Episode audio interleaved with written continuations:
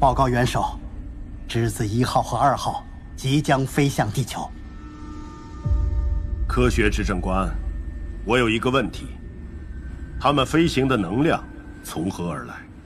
他们的微观电路中拥有庞大的知识库，因此，质子对空间的性质了如指掌。他们可以从真空中汲取能量，在极短的时间内变成高能粒子，以接近光速的速度航行。那他们到达地球以后，会怎么限制地球的科学发展？第一个任务就是定位人类用于物理学研究的高能加速器，然后潜伏在里面。潜伏在里面，做什么？现在的地球文明。只有一种方法去研究物质的深层结构，就是用经过加速的高能粒子撞击选定的靶标粒子，他们会对撞击的结果进行分析，来找出反映物质深层结构的信息。可地球人的问题在于，在实际的实验中，他们是用含有靶标粒子的物质作为撞击目标，而这种物质的内部几乎全是空的。可以打个比方。如果一个原子有一座剧院那么大，那原子核就只是悬浮在剧院中的一个核桃。所以，成功的撞击是非常罕见的。是的。一般情况下，大量的高能粒子长时间轰击靶标材料后才会发生一次。它的难度就像是从夏天的一场大暴雨中。找出颜色稍有不同的一个雨点一样，所以这就给了质子一个机会。什么机会？质子可以代替靶标粒子去接受撞击。由于质子具有很高的智能，它们能在极短的时间内精确判断轰击粒子的轨迹，然后移动到适当的位置。所以，撞击质子的成功率。是普通靶标粒子的上亿倍。当质子被撞击后，它会有意给出错误和混乱的结果。即便偶尔有正确的撞击发生，地球的物理学家们也不可能将正确的结果从一大堆错误的结果中分辨出来。可是，如果这样，质子不是也被消耗了吗？不会的，军事执政官。你多虑了。质子已经是组成物质的基本结构，与一般的宏观物质是有本质区别的。它能够被击碎，但不可能被消灭。事实上，当一个质子被击碎成几部分以后，就产生了几个质子，而且它们之间仍存在着牢固的量子联系，就像你切断一根磁铁，却得到了两根磁铁一样。虽然每个碎片质子的功能会大大低于原来的整体质子，但在修复软件的指挥下，各个碎片能迅速靠拢，重新组合成一个与撞击前一模一样的整体质子。这种组合需要多长时间？在撞击之后，重新组合只需要百万分之一秒。有一个问题。质子不是带正电荷的吗？那有没有一种可能，地球人能用某种方法将质子识别出来，然后用一个强电磁场将它捕获，甚至禁锢起来？这更不可能了，工业执政官。要识别出质子，就需要人类在物质深层结构的研究上有所突破。但高能加速器都变成了一堆废铁，这种研究又怎么进行呢？猎人的眼睛已经先被他要射的猎物抓瞎了。可是，地球人还有一个笨办法，他们可以建造大量的加速器，超过我们建造质子的速度。那么，地球上总有某台加速器中没有质子潜伏，就会得到正确的结果。工业执政官，您的想法很不错。其实这也是质子计划中最有趣的一点。您不必担心建造大量的质子会使三体世界的经济崩溃，我们不必这么做。也许还会再建造几个质子，但不会更多。事实上，有这两个就足够了，因为每个质子在行为上是多线程的。多线程？什么意思？这是古老的串行计算机的一个术语。那时计算机的中央处理器每一时刻只能运行单一的程序，但由于它速度很快，而我们这些观察者处于低速层面，所以在我们看来，计算机是在同时运行多个程序。质子能以接近光速的速度运行，而地球世界相对于光速而言是一个很小的地方。如果质子以这个速度，在地球上不同的加速器之间巡回，那么在地球人看来，它就像同时存在于每台加速器里，能够几乎同时在所有加速器中制造错误的撞击结果。原来是这样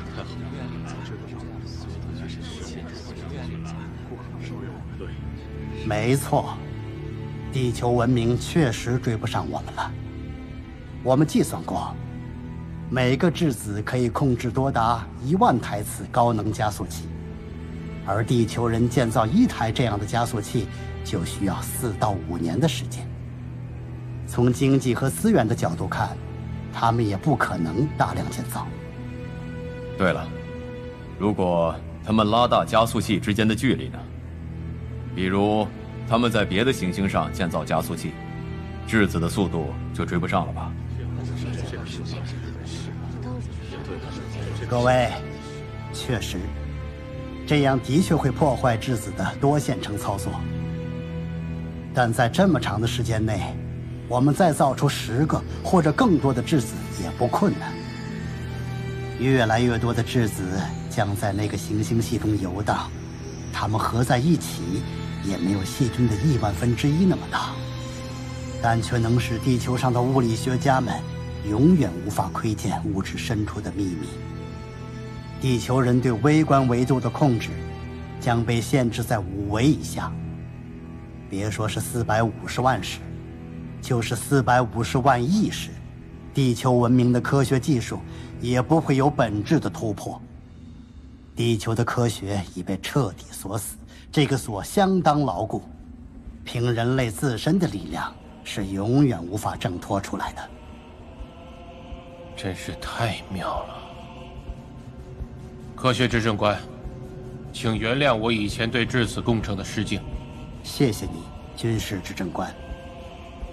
其实，地球目前只有三台达到了可能取得突破性研究成果所需能级的加速器。质子一号和二号到达地球以后，将几乎处于闲置状态。所以，为了充分利用他们的工作能力。除了对三台加速器进行干扰以外，我们还为质子安排了其他的工作。什么工作？他们将成为实施神迹计划的主要技术手段。质子能够制造神迹？对地球人而言，是的。大家都知道，高能粒子可以使胶片感光。质子在高能态上每穿过一次胶片，就在上面产生一个感光点，它们来回穿过，就可以将这些点连成一排字母或数字，甚至图形，就像绣花一样。这个过程速度极快，远快过地球人用相机拍照时胶片的感光速度。照片上这些像日期一样的数字是怎么回事？难道是胶卷上的？另外。地球人的视网膜与三体人类似，这样，高能质子也能用同样的方式，在他们的视网膜上打出字母、数字或者图形。有点意思。这些神迹确实能迷惑地球人，让他们感到害怕了。这些小神迹也只是让他们害怕而已。我们还为那些虫子科学家。准备了足以吓死他们的巨型神迹。巨型神迹。对，质子能使他们眼中的宇宙背景辐射发生整体闪烁。三天后，整个宇宙将为你闪烁。科学执政官，这种事你们是怎么做到的？很简单，我们已经编制了使质子自行二维展开的软件。展开完成后，用那个巨大的平面包住地球。展开后的平面是透明的，但在宇宙背景辐射的波段上，它的透明度可以进行调节。当然，质子进行各种维度的展开时，可以显示更宏伟的神迹。相应的软件也在开发中。这些神迹将制造一种足以将人类科学思想引上歧途的氛围。这样，我们可以用神迹计划。对地球世界中物理学以外的科学形成强有力的遏制，很了不起。科学执政官，我还有最后一个问题：为什么不把已有的四个质子全部发往地球呢？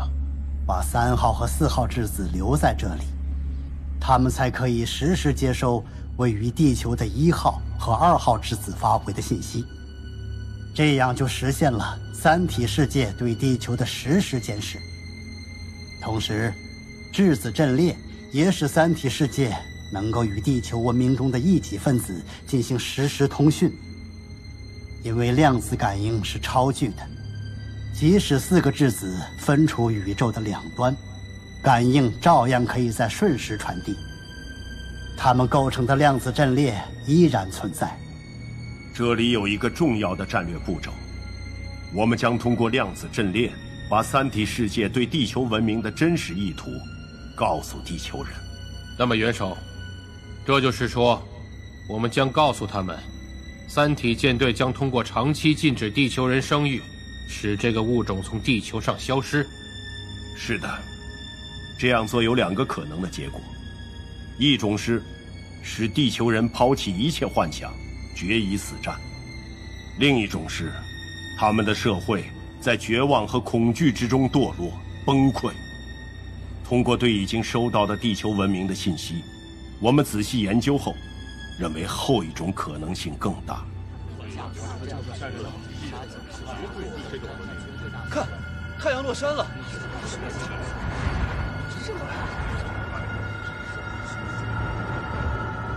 又一个乱纪元开始。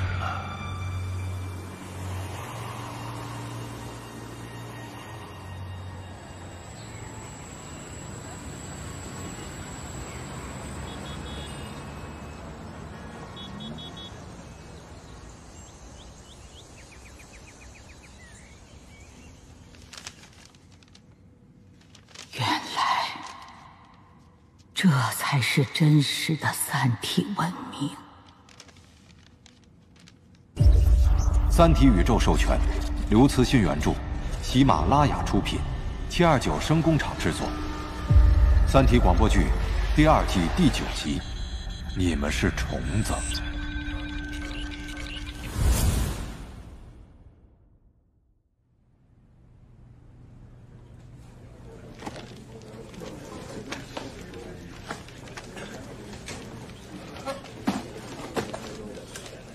就在叶文洁阅读《三体》世界的信息时，常伟思将军则在召开另一次重要会议，对被夺取的信息进行初步研究。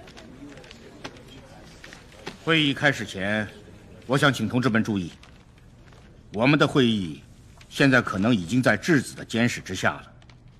以后，任何秘密都将不复存在。他说这句话时，周围还是熟悉的一切。拉下的窗帘上摇曳着夏天的树影，但在所有与会者眼中，这个世界已经不同于以往了。他们感觉到了一双无所不在的眼睛盯着自己，在这双眼睛下，这个世界已经无处躲藏。这感觉将缠绕他们一生。连他们的子孙后代也无法逃脱。人类要经过许多年，才能在精神上适应这种处境。就在长尾思说完这句话的三秒钟后，三体世界与地球叛军之外的人类进行了第一次交流。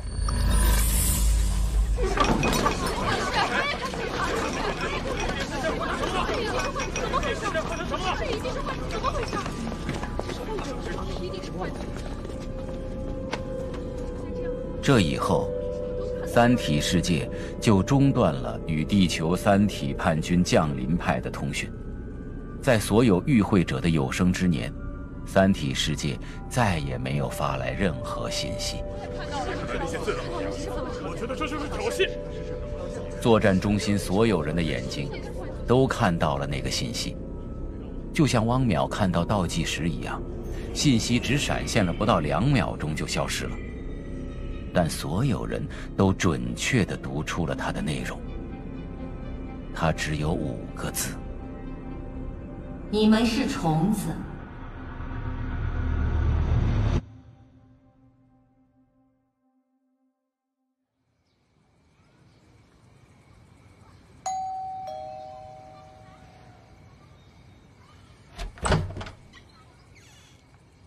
汪淼，卞博士。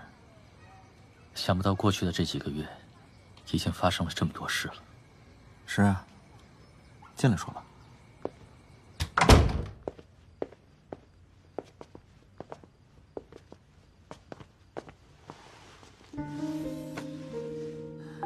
汪淼啊，看你脸色好像不怎么好啊。没什么，只是知道的多了，一时还不能接受。有什么不能接受的？或许是吧。卞博士，嗯，你家里好像一切都没有变。那张台球桌还是在我们上次搬过的位置。是啊。要不要来一局？好啊。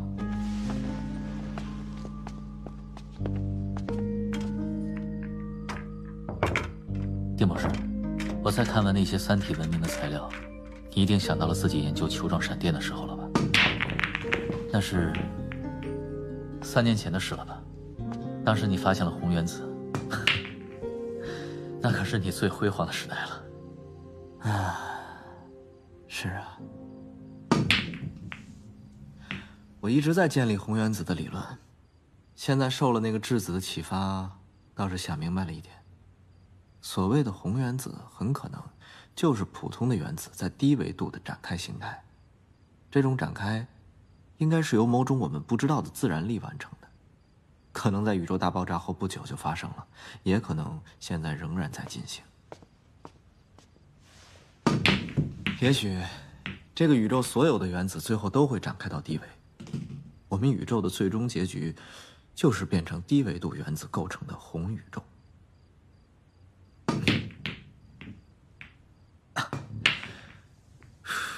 当时我以为红原子的发现能给物理学带来突破，现在看来根本不是那么回事儿。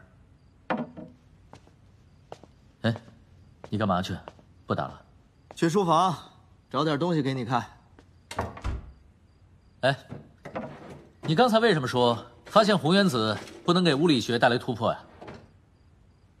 既然我们可以捕获红原子，难道不能绕开高能加速器？直接从红原子中研究物质的深层结构吗？当初是这么想的，现在看来很可笑啊。咱们还是说这个烟头上的过滤嘴吧。我说过，它的二维面积展开来有客厅这么大，但要是真的展开了，你能从那个平面上研究出过滤嘴曾经的三维结构吗？当然不行。对，那些三维结构的信息在展开时已经消失了，就像打碎了的杯子不可能还原，原子在自然状态下的低维度展开也是不可逆的过程。也可以看作是又一个自然界从有序到无序发展的例子吧。对。可三体科学家的高明之处就在于，他们对粒子低维展开的同时，还能保留高维度结构的信息。他们让整个过程变成了可逆的，可我们要研究物质的深层结构，还只能从十一维的微观维度开始。也就是说，我们离不开加速器。打个比方，加速器是我们的算盘和计算尺，只有通过它们，我们才可能发明出电子计算机来。明白了。所以现在，我们真的什么都做不了。你看这张照片。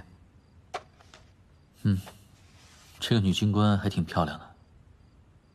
哎，这是在杨东之前认识的。听我说，你的生活还挺丰富的。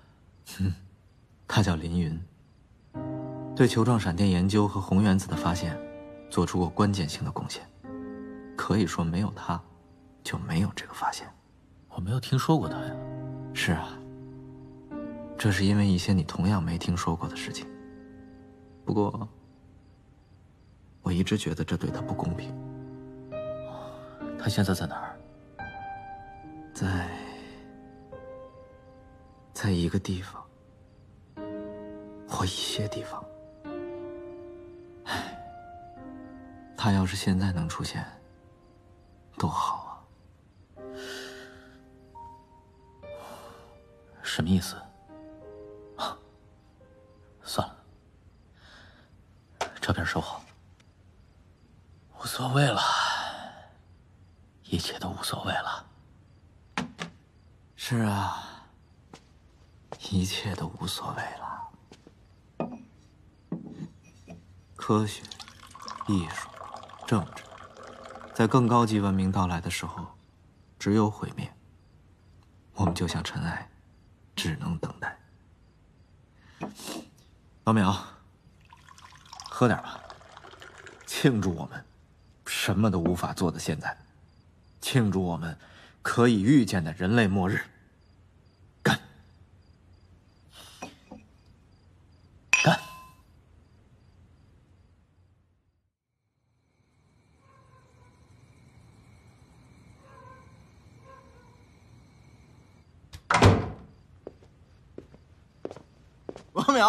来快来，看。看是谁来了？这是。嘿，二位没少喝呀。大使，来这正好，来正好来，一，一起喝点。哎，丁仪这家伙藏了不少好酒呢。来来来来，嗯嗯嗯，来坐坐。嗯，在这儿，这儿呢。石警官，哎，喝。我先干了。嗯，我说，石警官，你那个邪招还不如不出呢。那个三体人发来的信息，我们看不看，四百多年后的结果都是一样的。没错，都一样，都一样。还死那么多人，两位，事情真像你们说的那样，什么都完了？当然了，什么都完了。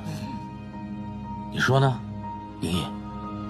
嗯嗯，我说，物理学就像杨东说的，真的不存在了。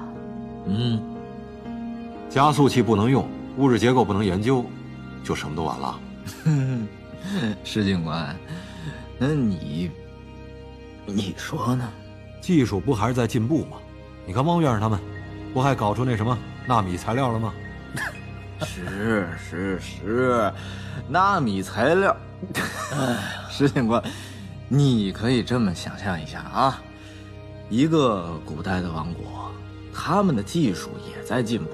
能为士兵造出更好的刀啊、剑呀、长矛啊，甚至还有可能造出像机关枪那样连发的弩箭呢。但是，但如果他们不知道物质是由原子分子组成的，就永远都造不出导弹和卫星。科学水平限制着呢。我我早就看出来，石警官是个聪明人，就是看着那什么了点儿。大师，物质深层结构的研究，是其他一切科学基础的基础。如果这个没有进展，那什么都是，用你的说法，扯淡。哎，哎，老苗啊，你还算好的，至少汪大院士这辈子还不会闲着，能继续改进刀啊、剑呀、长矛啊。可我他妈以后干什么？天知道。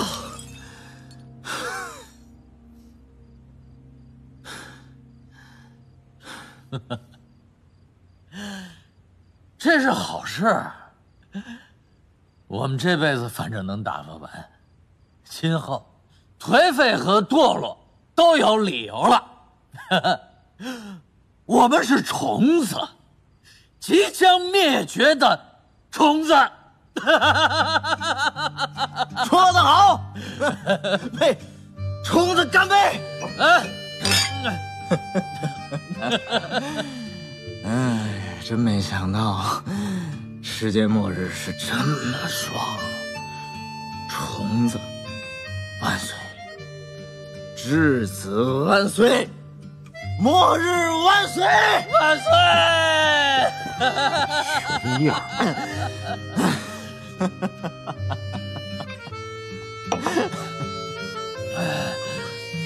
哎，石警官，那那你要怎么着啊？你能让我们振作起来？嗯，走。哎，去哪儿啊？找振作呀！得了吧，师兄，坐下，坐下，坐下，坐下，喝喝他妈你大爷！起来！你你干嘛呀？好，我先把酒带上。哎，走走走走走，拉我们干嘛呀？去哪儿？这是去了就知道。来这儿。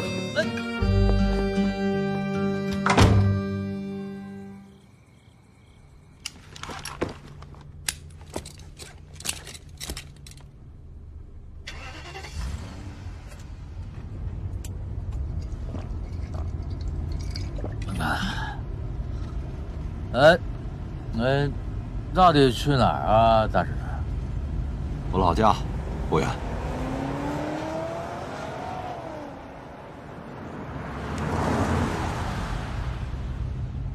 嚯，哎呀，这都，这都到河北了。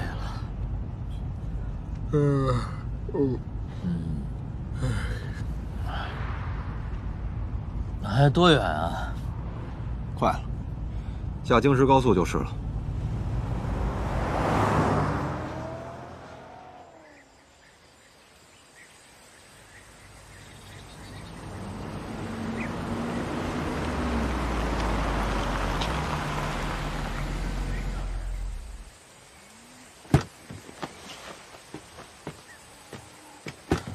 行了，二位，下车吧。啊，哎，走着。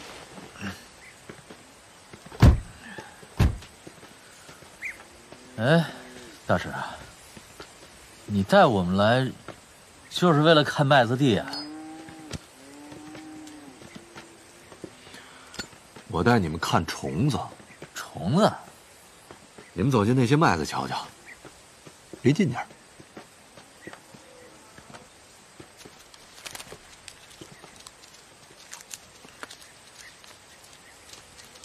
哎呦，这么多蝗虫！麦秆上全爬满了，这这地上也都是。嚯，这地方也有蝗灾了。哎，像沙尘暴一样，十年前就有了，不过今年最厉害。蝗灾，那又怎么样？哎，大师啊，什么都无所谓了，啊？我只想请问二位一个问题。是地球人与三体人的技术水平差距大呀，还是蝗虫与咱们人的技术水平差距大？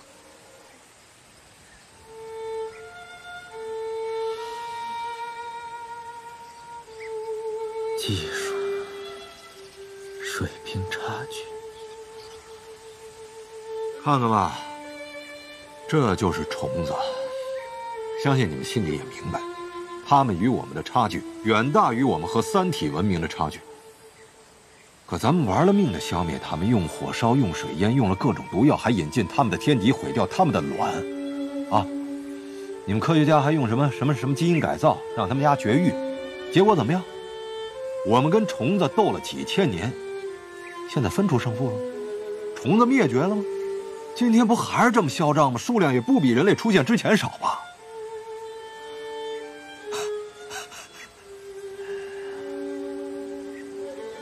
把咱们看成虫子的那帮三体人忘了一件事儿：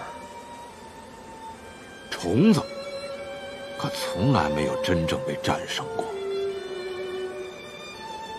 来，来了。什么？你，你是说那片乌云？哎，丁博士啊，看来你是真没见过蝗虫群是什么样啊。好好看看吧。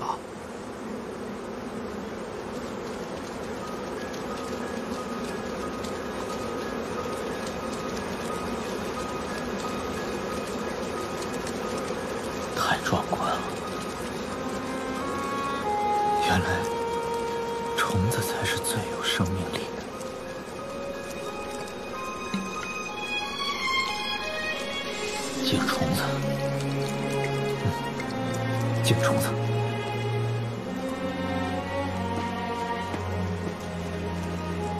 大师，谢谢你，我也谢谢你。甭他妈客气了。行了，二位，麻溜回去吧，还好多活要干呢啊！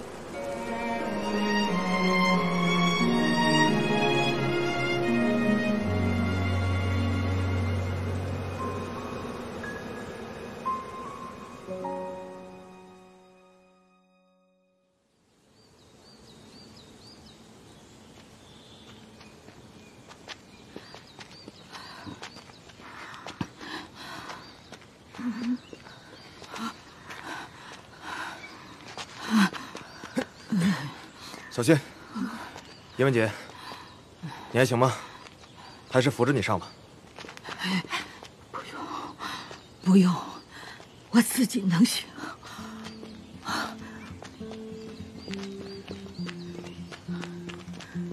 谁也不相信叶文杰能够凭着自己的体力再次登上雷达峰，但他最后还是做到了。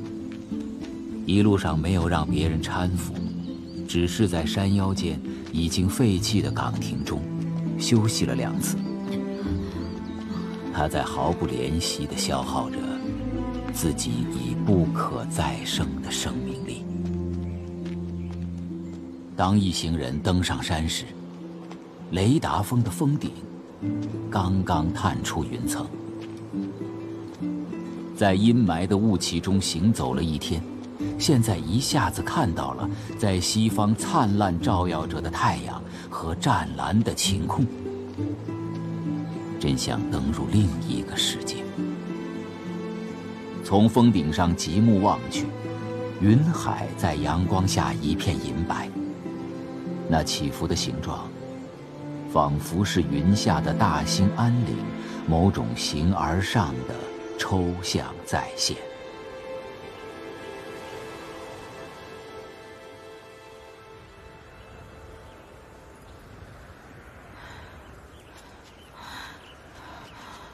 到了，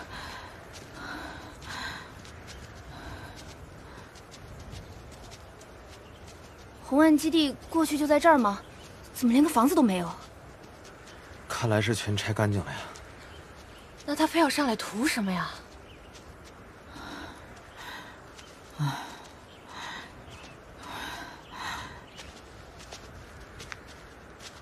还有东西留下。你们看，哎，这是金属的呀，远看还以为是块大石头呢。这是什么东西啊？这是天线的基座。地球文明被外星世界听到的第一声呼唤，就是通过这个基座上的天线发向太阳，再由太阳放大后，向整个宇宙转发了。你们看，这里还有块小石碑呢。好家伙，不仔细看都看不出来这儿还有块碑。上面写的什么？红岸基地原址：一九六八年至一九八七年，中国科学院，一九八九年三月二十一号。碑是那么小，与其说是为了纪念，更像是为了忘却。而这里。是最高密集的研究项目，以你的身份走进这道门，可能就就怎么样？就一辈子都出不来了。这种事儿啊，你们这些新兵没经验，还是得老同志出马。老雷这条绳子就挺结实的，带我们俩没问题啊。啊，你等我回来啊。叶文杰走到悬崖边，他曾在这里亲手结束了两个军人的生命。他并没有像其他同行的人那样眺望云海，而是把目光集中到了一个方向。在那一片云层下面，有一个叫齐家屯的小村庄。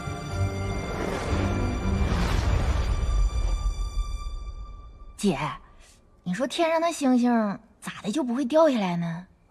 你害怕星星掉下来吗？怕啥呢？他们那么点儿，他们都很远很远，掉不下来的。那挺好。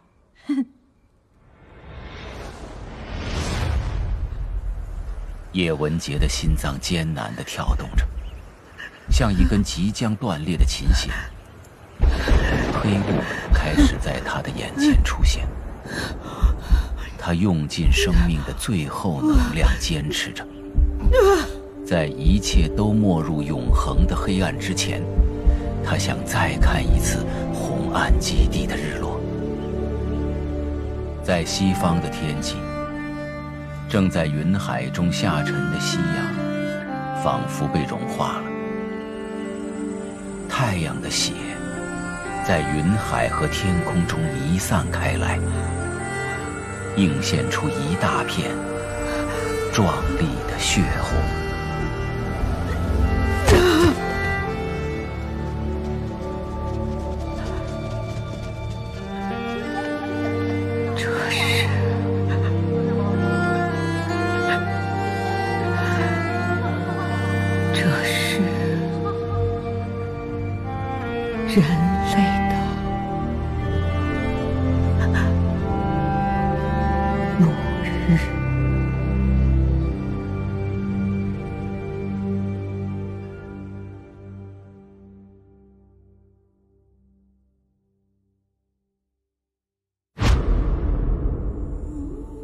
三体》宇宙授权，刘慈欣原著，喜马拉雅出品，七二九声工厂制作，《三体》广播剧第三季，《危机纪年》，黑暗将至，敬请期待。